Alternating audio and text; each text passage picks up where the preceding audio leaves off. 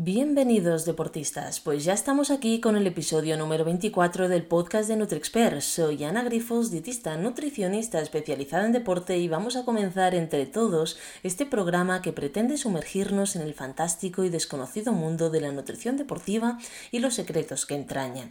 Y es que en este nuevo episodio vamos a hablar vamos a ampliar el episodio anterior donde hablábamos sobre suplementos y ayudas ergogénicas para hablar sobre cómo podemos alimentarnos de forma complementaria durante nuestro deporte sin necesidad de usar solamente productos artificiales como los geles o las barritas y reduciendo de esta manera el riesgo de sufrir molestias gastrointestinales y que nos permitan obtener también una energía rápida o prolongada en el tiempo. ¿Estáis preparados? Sí, pues empecemos.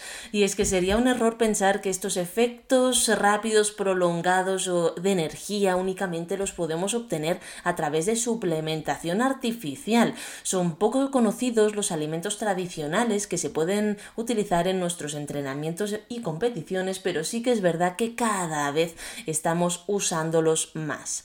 En el día a día de nuestra consulta muchos deportistas nos comentan que el consumo reiterativo de suplementos como estos geles, estas barritas, estas gominolas, puede provocar no solamente un aborrecimiento de los mismos hasta el punto de preferir no ingerir ninguno de ellos, sino que también muchas veces les provoca una saturación estomacal y hasta pues puede provocar estas molestias gastrointestinales tan típicas en los deportistas. Por este motivo nos preguntan si cabría la posibilidad de ingerir en su lugar algún otro tipo de alimento.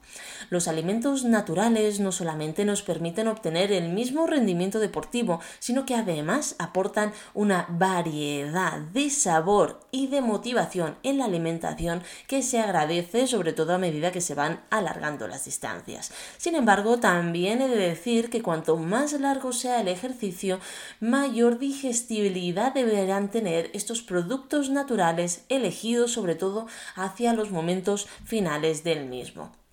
La principal diferencia entre ambas categorías de alimentos, estas que compramos o estas que podemos eh, tomar o coger en casa o en el supermercado, es eh, sinceramente la facilidad de transporte y de ingesta durante la práctica deportiva. Además, dependiendo del tipo de deporte, estos problemas serán más o menos complicados de resolver. Fijémonos que en el caso de la mountain bike se puede solucionar con relativa facilidad añadiendo alimentos en una mochilita o en un estuche enganchado en el cuadro de la bici, un camelback eh, de bici. En el mundo de la montaña también es verdad que dentro de la mochila o de un cinturón pues podemos llevar bastantes cosas, pero cuando nos vamos a maratones de asfalto o retos de 24 horas en pista o nos lo preparamos muy bien con nuestra asistencia o en maratón de asfalto que el ritmo es bastante alto, es difícil usar cosas más naturales. Y al final pues tenemos que tirar o intentar hacer un mix de una y otra porque sí que es verdad que en estos deportes tan complicados, donde no llevamos prácticamente nada encima para poder transportar alimentos, pues nos será mucho más complicado. Pero esto no significa que sea imposible, ya que se pueden usar estrategias, sobre todo pues estas bolsas de vida o estos puntos de asistencia, donde podemos dejar nuestra alimentación. Conviene que cuando decidamos eh, realizar un entrenamiento de más de hora y media, dos horas, sobre todo en verano, organicemos bien nuestro plan hídrico y alimentario durante el mismo. Es adecuado que pensemos que en una ración de hidrato de carbono eh, sólida, aproximadamente cada 40-60 minutos en función de la necesidad de ingesta de hidrato de carbono y una planificación hídrica constante cada 15 o 20 minutos y decidir bien la carga de hidrato de cada uno de estas bebidas que tomamos durante la competición. Todo esto, cuando las competiciones se alargan y duran más de 90 minutos, es ideal hacerlo a partir del minuto cero, porque aunque nosotros no notemos al principio que lo necesitamos, deshidratarnos ya afecta directamente al rendimiento. Ir bajando nuestras reservas de hidrato de carbono también. Así que cuanto antes lo estemos solucionando, pues más tarde va a llegar la fatiga. Sin embargo, para conocer bien eh, qué tenemos que llevar, tenemos que conocer la duración del entreno de la competición, el perfil geográfico del terreno, las condiciones medioambientales que tendrán lugar durante ese día, un poco hacer un poco de previsión de lo que nos podemos encontrar, porque no es lo mismo hacer una previsión hídrica en base a un entreno que se va a llevar a cabo en 30 grados centígrados que otro que sea en, con 10 grados, así que realmente esto va a variar muchísimo nuestras necesidades de hidratación, como hemos hablado ya en otros podcasts anteriores.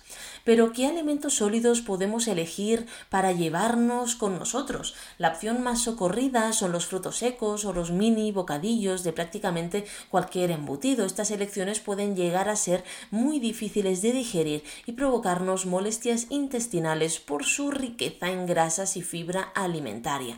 Fijémonos que hay tres Mm, nutrientes que dificultan la digestión. Estos son la proteína, las grasas y la fibra. Los frutos secos tienen estos tres, apenas tienen hidratos de carbono. Y los mini bocadillos, aunque el pan sea hidrato de carbono, si hacemos embutido y ponemos mucha cantidad de embutido, pues tendrá mucha grasa y mucha proteína. Así que realmente esto no serían las mejores opciones. Los alimentos más aconsejados tienen que ser ricos en hidratos de carbono, de fácil digestión y bajos en grasa y en fibra. Si deseamos una respuesta energética más rápida pero poco duradera, elegiremos alimentos de índice glucémico alto y por si, el, si por el contrario queremos que esta energía tarde un poco más en manifestarse pero que esté disponible durante más tiempo, elegiremos alimentos de índice medio-bajo. Una vez dicho esto, vamos a conocer qué alimentos podemos ingerir en función de lo que a nosotros nos interese. Fijémonos que para un efecto inmediato, estos alimentos de índice glicémico alto pueden ser una tarrina individual de membrillo, un pico de membrillo, una tarrina de mermelada, puede ser la miel, pueden ser los dátiles que tienen un índice glucémico muy elevado. Y si por el contrario queremos un efecto más prolongado, pues por ejemplo los rollitos de membrillo, miel, almendrina, dulce de leche podrían ser la solución. Estos rollitos que me gusta llamarlos a mí no es más que coger una rebanada de pan, ideal el pan de molde, porque la verdad que nos queda más cuadradito, si es de horno de panadería mucho mejor que no si es de supermercado. Y a mí lo que me gusta es cortarle los bordes para que sea más fácil de masticar, rellenarlo con estos alimentos que hemos comentado y luego enrollarlo. Y esto se envuelve con papel film y tenemos una barrita que hemos hecho nosotros en casa y que puede ser muy adecuada y muy apetecible para tomar. También es verdad que podemos usar el plátano. El plátano es un alimento muy variable, tiene un efecto más inmediato si se consume maduro y tiene un efecto más prolongado si se consume verde. La diferencia es que del verde al maduro cambia su fibra. La fibra se, este, esta fibra que es el almidón resistente se va transformando a azúcares. Entonces, cuanto más maduro, más fácil de digerir, pero sí que es verdad que su efecto será mucho más rápido. También tenemos la fruta liofilizada, esta que tenemos seca, que hoy día podemos encontrar de todo tipo. Tenemos mango, tenemos piña, tenemos manzana, tenemos plátano. Así que tenemos de muchos tipos diferentes. La fruta seca también, como las pasas, los orejones. La fruta confitada, aunque esta tiene un efecto mucho más inmediato, también sería una opción. Y luego eh, la papilla de cereales de bebé, cuando no nos sienta bien nada sólido que se tenga que masticar, es una gran opción también añadir para tener gran cantidad de hidrato de carbono de absorción bastante rápida. Luego, últimamente ha salido una idea eh, que la verdad se está usando mucho en el mundo del deporte, que es usar la maicena. La maicena tiene grandes cantidades de hidrato de carbono por 100 gramos, tiene casi casi llega a los 90 gramos de hidrato de carbono por 100 gramos.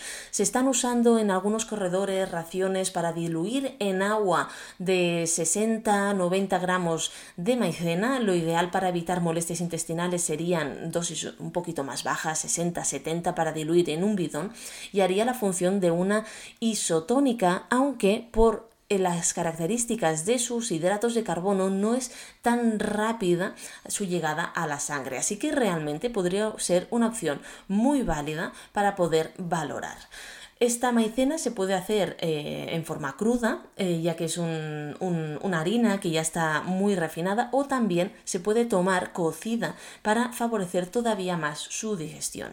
Si lo queréis usar, yo os recomiendo que empecéis por dosis de 30 gramos, lo probáis en un, disuelto en un bidón, que lo probéis en uno de vuestros entrenamientos y si veis que os va bien, entonces sí, ir subiendo poco a poco, semana a semana, 10 gramos la dosis hasta encontrar la que a vosotros os interese por gramos de hidrato de carbono por bidón.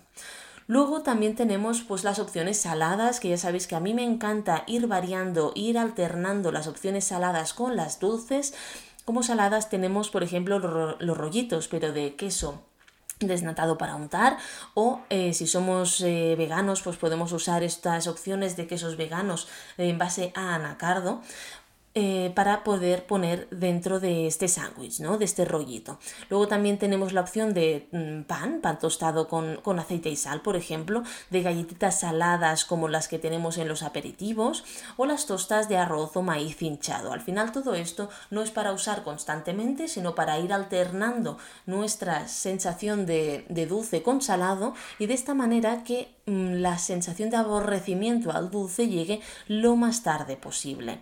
La glucosa que es la principal molécula energética que obtendremos de estos alimentos, puede tardar más o menos a llegar a la sangre. Por eso os he diferenciado sus efectos en inmediato, que nos permite obtener esta energía rápida, ideal, pues prácticamente desde ya hasta 10 minutos eh, después de haberlo tomado. Por eso, pues tomarlo 5 o 10 minutos antes de un ascenso, de un tramo difícil, de un sobreesfuerzo, de un cambio de ritmo, un cambio de rasante, un sprint, o si vemos que estamos a punto de desfallecer o que nos está viniendo una pájara o el muro, pues es lo ideal estos alimentos más rápidos de llegar a la sangre para que tengamos esta energía más rápida. Y luego el efecto prolongado que os he oído diciendo, que serían pues estas opciones saladas o estos rollitos, pues nos permite mantener la energía durante más tiempo, ir manteniendo nuestro nivel de glucosa en sangre y no llegar a situaciones de bajón tan inoportunas que pasan muchas veces porque nos hemos descuidado eh, con la alimentación o no la hemos aportado desde el principio y entonces las reservas van bajando.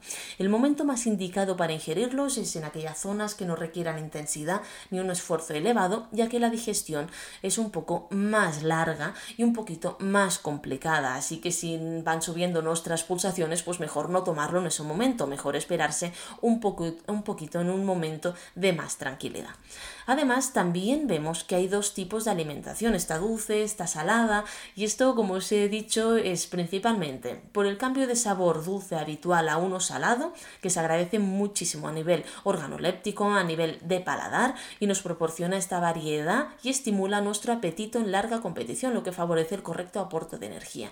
Aquí algunas veces me habéis dicho que no queréis usar porque os dan ganas de beber, porque son un poquito saladas, no son muy dulces. Bueno, pues precisamente por eso se hacen las isotónicas, lo que tienen que estimular es la ingesta de líquido para evitar la deshidratación, así que sí, tendrían que ser saladas y ojo, porque actualmente no son tan saladas como deberían ser. Eh, fijémonos que la isotónica debería llevar 450 miligramos de sodio por litro y esto rara, raramente lo lleva. Luego también nos interesa ah, añadir estos alimentos salados porque al sudar nuestro cuerpo elimina principalmente agua, pero también minerales, y entre ellos el que más se elimina es el sodio. Unas pérdidas importantes de sodio pueden provocarnos deshidratación por mucha agua que bebamos. Recordemos que el sodio es el elemento que nos ayudará a que el agua se mantenga en nuestro organismo. A partir de aquí también deciros que en personas deportistas, el agua que tenemos que usar durante los entrenamientos, durante las competiciones, tiene que ser un agua dura, no un agua de mineralización débil. ¿Por qué? Pues porque el agua dura es la que tiene más concentración de sales, de solutos, dentro de la misma. Así que buscaremos siempre aguas que tengan más contenido de minerales para ayudar a favorecer nuestra rehidratación. Las de mineralización débil no cumplen tan bien esta función. Aguas, por ejemplo, con gas también podrían podrían ser una opción a tener en cuenta, aunque si la ponemos en un bidón tenemos que haber quitado el gas previamente. Sin embargo, eh, ojo porque también un exceso de sodio, pero un exceso de sodio en deporte durante el entreno, durante la competición, es muy raro de ver. Tendríamos que superar los 1150 miligramos de sodio por hora y esto, esto la verdad que es muy raro de que suceda. Puede provocar hipertensión porque retienes más agua, hinchazón de extremidades, pero ojo porque esta hinchazón de extremidades se ve si andamos, no si corremos, ¿vale? Eh, cuando andamos y no andamos eh, levantando mucho las manos, al final se nos hinchan los dedos de las manos, pero es simplemente un tema postural y luego, bueno, esto puede, puede hacer daño a nuestras células. Pero ojo porque esto, fijémonos que yo llevo 13 años de carrera en el mundo del, del deporte, la alimentación y no lo he visto nunca. ¿Por qué? Porque realmente las cantidades de sodio son tan elevados que solo se ve en casos extremos que no se haya controlado bien, por ejemplo, en alguna edición de maratón de sable se ha podido ver, pero porque se pasaron los médicos y dieron demasiada sal a los concursantes, ¿vale? La proporción ideal de sodio ronda, como os he dicho, entre 450 y 1150 miligramos por hora. ¿Vale? Cuanta más calor y más humedad ambiental haya, mayor será la proporción de sal que tenemos que usar. En invierno podemos usar raciones de 460 y en verano nos iremos más a, a 600, 750, a no ser que hagamos competiciones en desierto que cogeremos el, de 800 a 1150 miligramos por hora. Eh, nunca superaremos el umbral, el umbral, umbral máximo para evitar estas consecuencias, pero como os he dicho es muy raro de superar.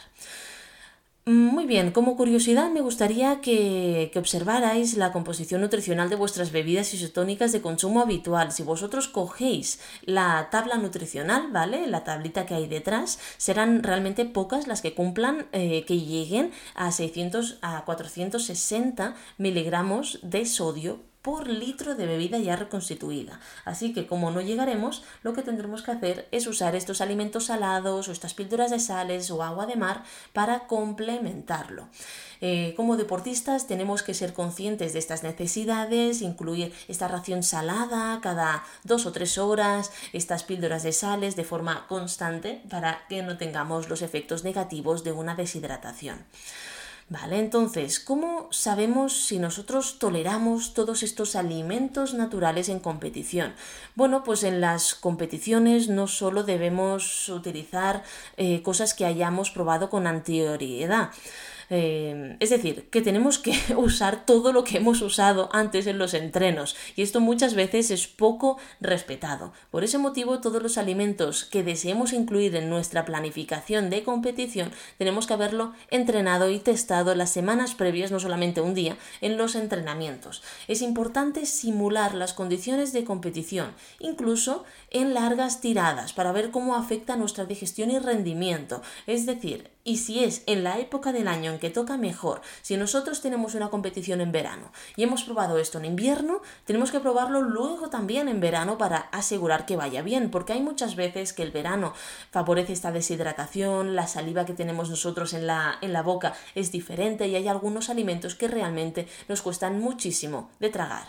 Y también no es lo mismo hacerlo en un entrenamiento y comer que esto muchas veces me ha pasado en mis pupilos, que resulta que me dice, no, esta barrita me va genial, lo he probado, y luego resulta que era porque la tomaban quietos, parados, ¿vale? En competición esto no va a suceder así que las condiciones tienen que ser las mismas. Cuando detectemos que un alimento nos ha perjudicado, debemos de volver a probarlo en otras condiciones para verificar que realmente era la causa de nuestro malestar, que no nos haya gustado, la palatabilidad, el gusto y la época del año. De la misma manera, cuando un alimento nos va bien, también tenemos que volver a a testarlo para evitar estos falsos engaños que a veces también ocurren en función de la época del año en la que estemos. Solo de esta manera podemos estar completamente seguros que nuestras elecciones en competición son las adecuadas y satisfarán nuestros objetivos y necesidades. Además, es importante que los alimentos escogidos sean de nuestro agrado, de lo contrario no ingeriremos suficiente energía, pudiendo caer en fatiga o desfallecimiento. Y esto es muy importante porque a veces me decís, no Ana, lo que tú decidas, no, lo que yo decida no, lo que a ti te guste, porque no es lo mismo que yo decida en una competición que puede durar dos horas o cuatro que al igual lo aguantas que en una que pueda durar diez. Así que realmente esto lo tenemos que tener en cuenta para que en competiciones muy largas te guste en todos los momentos y si vas de noche pues también que hayamos hecho algún entrenamiento de noche que de esta manera sepamos qué es lo que te va mejor a ti en este momento. Para recordar si un alimento nos ha ido bien o no y en qué situaciones, pues la verdad que a mí me gusta muchísimo usar lo que yo le llamo un cuadro de testing, ¿no? Pues a mí me gusta, por ejemplo, decir, venga, ¿qué alimento he probado? ¿En qué fecha? ¿Cuándo ha empezado y cuándo ha finalizado el entreno? Porque no es lo mismo un entrenamiento de mañana, de mediodía, de tarde, de noche. ¿Vale? Entonces, la hora a la que es ingerido este alimento, intensidad del entreno, condiciones ambientales para saber si era en verano o en invierno, condiciones del terreno, si era rocoso, si era pista, si era asfalto, las sensaciones que has tenido y si te ha dado algún problema de tolerancia. Esto lo haríamos con todos y esto lo vamos apuntando en una tablita que nos hacemos nosotros y vamos rellenando, nos daremos cuenta que al final tenemos muchísimos alimentos que vamos usando día a día y no se nos van a olvidar, porque a veces es, venga, a ti que te iba bien y si no me han rellenado esta tabla, me dicen, ay, pues, eh, pues no me acuerdo. ¿vale? O me dicen 4 o 5 y resulta que luego yo, como también me gusta apuntarlo, le digo, y este dice, ay, es verdad, ya no me acordaba, ¿vale? Porque es verdad, o sea, al final, cuando estemos dos o tres veces sin, sin usar un alimento, pues puede ser que no nos acordemos de él y al contrario que nos vaya muy bien. Así que estos son cositas que tenemos que tener en cuenta para poder usar en nuestros entrenamientos, ir anotándolo para nuestras competiciones, porque al final, así como nosotros usamos los entrenamientos para entrenar nuestro cuerpo de cara a las competiciones, también es verdad que tenemos que entrenar este sistema digestivo a todos los alimentos que tengamos, que queramos llevar a nuestras competiciones. No me vale probarlo eh, puntualmente o probarlo eh, el mes anterior. Tenemos que irlo entrenando para que de esta manera perfeccionemos, no solamente decidamos qué es lo que nos gusta, sino que perfeccionemos nuestra ingesta de líquido, perfeccionemos dónde ponemos absolutamente cada alimento, cómo los ponemos para que nos vaya bien en la mochila. Tiene que ser sitios que nosotros podamos llegar con la mano. ¿Por qué? Porque muchas veces ponemos toda la carga de alimentos de un punto a otro dentro de la mochila y si lo ponemos dentro y no es accesible a nuestra mano, lo que ocurre es que no nos vamos a parar para sacarlo y a veces consumimos menos energía. Los alimentos, así como la hidratación, tienen que estar en un sitio que sean accesibles, que con una mano o con la otra podamos llegar. Así que es mejor llevarlo en una mochila donde, donde hayan muchos bolsillos o en un cinturón o en la mano en función de las horas o del tiempo de carrera que estemos. Claro, si es una competición más larga no podemos llevarlo todo en la mano pero en un bolsillito, por ejemplo, de la mochila o del cinturón pueden caber tres o cuatro rollitos de estos que os he dicho que al final serían como una, una barrita perfectamente y sin problema. Así que a veces es más el tema de, venga, voy a entrenarlo, voy a ver cómo lo hago, cómo lo cierro, para que sea más práctico para nosotros. Lo mismo las sales. Algunas veces me habéis dicho, Juana, es que me he llevado las sales y se me han fundido con el sudor. Claro, es que las sales tienen que estar dentro de algo, ¿vale? Entonces usaremos una, una bolsita con zip o, por ejemplo, el, el plástico este redondito de los huevos Kinder va muy bien porque te caben 6 o 7 eh, pastillas de sales perfectamente. Y los que uséis agua de mar tenéis dos opciones, las fórmulas en formato pequeño que ya vienen, que las podéis comprar, o agua de mar natural y de esta manera pues la ponemos en un bidoncito de estos chiquitines de 250 mililitros y vamos tomando pequeños sorbos cada cierto tiempo. ¿vale? El agua de mar tiene más carga de sodio y por lo tanto necesitaremos pues eh, menor tomas de, de, sales. Fijémonos que las píldoras de sales normalmente nos aportan unos 200 miligramos de sodio, en cambio el agua de mar suele rondar entre los 400 y los, y los 500. Así que esto nos ahorraría realmente, fijémonos, pues bastantes píldoras de sales. Incluso si mezclamos con isotónicas altas en sal y ah, alimentos salados, quizá solamente tenemos que tomar esta, esta agua de mar, ¿no? Estas sales, pues en menor medida, pues cada, cada hora o cada hora y media. Así que son estrategias al final que podemos usar. Bueno, eh, espero que os haya gustado. Finalizamos ahora este podcast sobre alimentación natural complementaria a estas barretas y geles que tan acostumbrados estamos a usarlos. Espero que lo hayáis disfrutado y poder, y poder veros en el próximo episodio la próxima semana. Si tenéis más dudas sobre nutrición deportiva o queréis un asesoramiento individualizado, no dudéis en poneros en contacto con nosotros a través de nuestro mail info.nutriexpert.com o en nuestras redes sociales arroba NutriExpert y arroba Ana Grifols.